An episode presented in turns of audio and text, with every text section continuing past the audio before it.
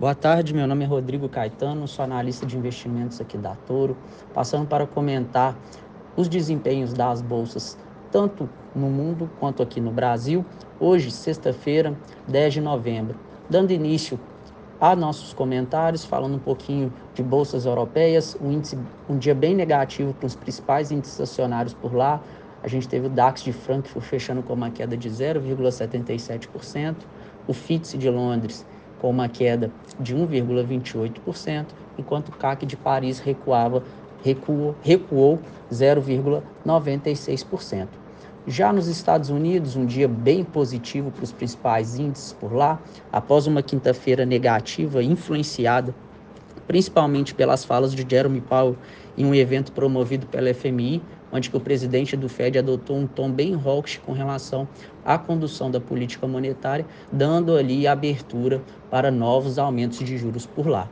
No dia, Dow Jones com uma alta de 0,95%, o S&P 500 com uma alta de 1,33% e o Nasdaq de Paris, o Nasdaq, perdão, com uma alta de 1,89%. Já em relação aos títulos americanos, é um Quinta-feira também foi um dia de forte alta, principalmente nos títulos com vencimentos para 10 e 30 anos, onde que o título de 10 anos chegou a negociar ali acima do patamar de 5%, uma taxa, é a taxa mais alta né, desde da crise do subprime em 2007 por lá. No dia, é, títulos de 10 anos negociando ali próximo dos 4,61%, enquanto os títulos de 30 anos negociam próximo dos 4,72%. Aqui no Brasil, dia bem positivo para o Ibovespa, puxado principalmente pelo setor de bancos, onde que a gente teve, a gente tem, né, Banco do, Bra Banco do Brasil e Banco Itaú, né, é, operando um dia bem positivo. Do lado negativo, a gente tem é, Bradesco repercutindo principalmente a divulgação de resultados, apesar da melhora dos números apresentados por Bradesco em relação ao trimestre anterior, o resultado da companhia ainda segue bem impressionado, né, devido à política adotada pelo banco para o ano de 2023, é, sendo mais conservador em relação à concessão de crédito. Então a gente vê uma maior dificuldade ali de Bradesco de fechar o ano atingindo ali né, os patamares de guidance colocado pra, colocados pela companhia para o ano de 2023. Do lado negativo também, a gente teve lojas Renner que divulgou o resultado. O papel é uma das maiores quedas do Ibovespa até o momento, recuando próximo de 4,87%. Do lado positivo, no setor de varejo, a gente teve, tem Soma, um papel também que está é uma das principais altas do mercado no dia de hoje, repercutindo também seus resultados com uma alta superior ali a 5%. Do lado de, do DI, a gente vê um fechamento é, ao longo de, de, toda a curva.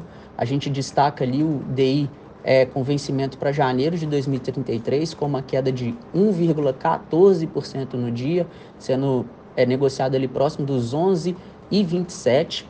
É, dia negativo para DI, repercutindo principalmente ali os dados de inflação, a gente teve divulgação do IPCA de outubro, IPCA veio com um resultado de 0,24%, puxado ali principalmente pelo setor de transportes e de alimentação e bebidas. Dentro do setor de transportes, a gente teve ali o preço das passagens aéreas e o preço das, é, das corridas de táxi, com os, os destaques de alta. Do lado dos combustíveis, a gente teve ali um registro de deflação, com o preço da gasolina recuando 1,53% no período e o detanol recuando 0,96%.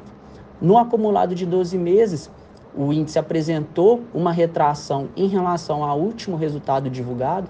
Então, o IPCA acumulado de 12 meses é de 4,82%, porém o resultado ainda segue acima das bandas de meta de inflação para o ano de 2023. Fico por aqui, um forte abraço e bons investimentos.